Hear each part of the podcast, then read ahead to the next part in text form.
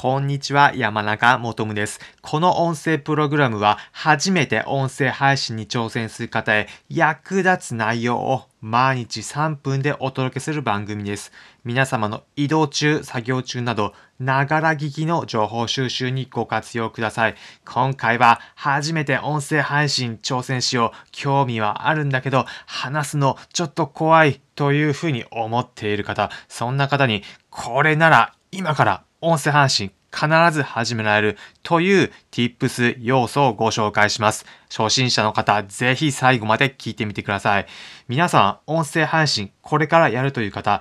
楽しそうだけど、ちょっと気になることがあるのではないでしょうか。それ何かというと、音声配信どういうふうにやるかちょっとハードルが高そうだったり、え自分が配信した内容に対してコメントとか来たらどうしよう。まずそもそも全然うまく話せないし、というような不安じゃないでしょうか。私もそうでした。始めるとき、そもそも全然話なんか上手じゃないし、そもそも人前で話すのも怖い、そういった状態でした。ただ音声配信いろいろと盛り上がっているので興味はあるというような状態でした。なので意を決してやってみました。そこでまず何が起きたのか結論で言うと残念ながら誰にも聞かれませんでした。配信についてアナリティクスが見れるサービスでどれだけ聞こえたか聞かれたのかというのを確認したんですが残念ながら全然誰にも聞かれませんでした。まあその時は正直、あ、そんなものなのか、まあそうだよなというように思いました。ただこれ逆に考えれば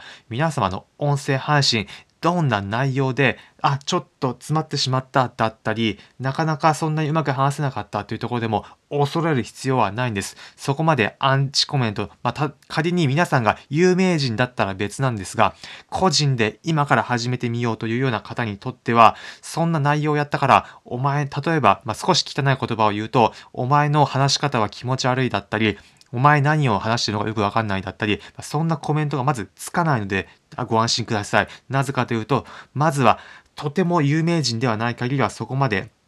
聞かれるようにはいきなりにはならないからです。だからこそ皆さんチャンスなんです。そのタイミングのうちにどんどんどんどん話すことを繰り返していって、話すことを慣れていけばいいんです。そんなことできるのかなと思う方いるかもしれません。ご安心ください。私も今ではある程度はまとまって話せるようになりましたが、最初は全然話せませんでした。それが1日、2日、3日、また1週間と繰り返していくように少しずつ慣れてくるんです。例えばなんですが、皆さんも自転車の練習した時子供の頃を思い浮かべてみてください。一番最初、いきなり運転できた人なかなかいないかと思います。ただ、漕ぎ始めて1日、2日、1週間としていくうちにだんだん上手くなっていき、最終的には補助輪も外れた、そんな経験あるのではないでしょうか。音声配信もやっていくうちに上手くなるんです。だからこそ、音声配信興味あるけど話すのちょっと怖いなという方、ぜひ今から始めてみてください。最初は、うんと思っても徐々に徐々に話すことに慣れていって、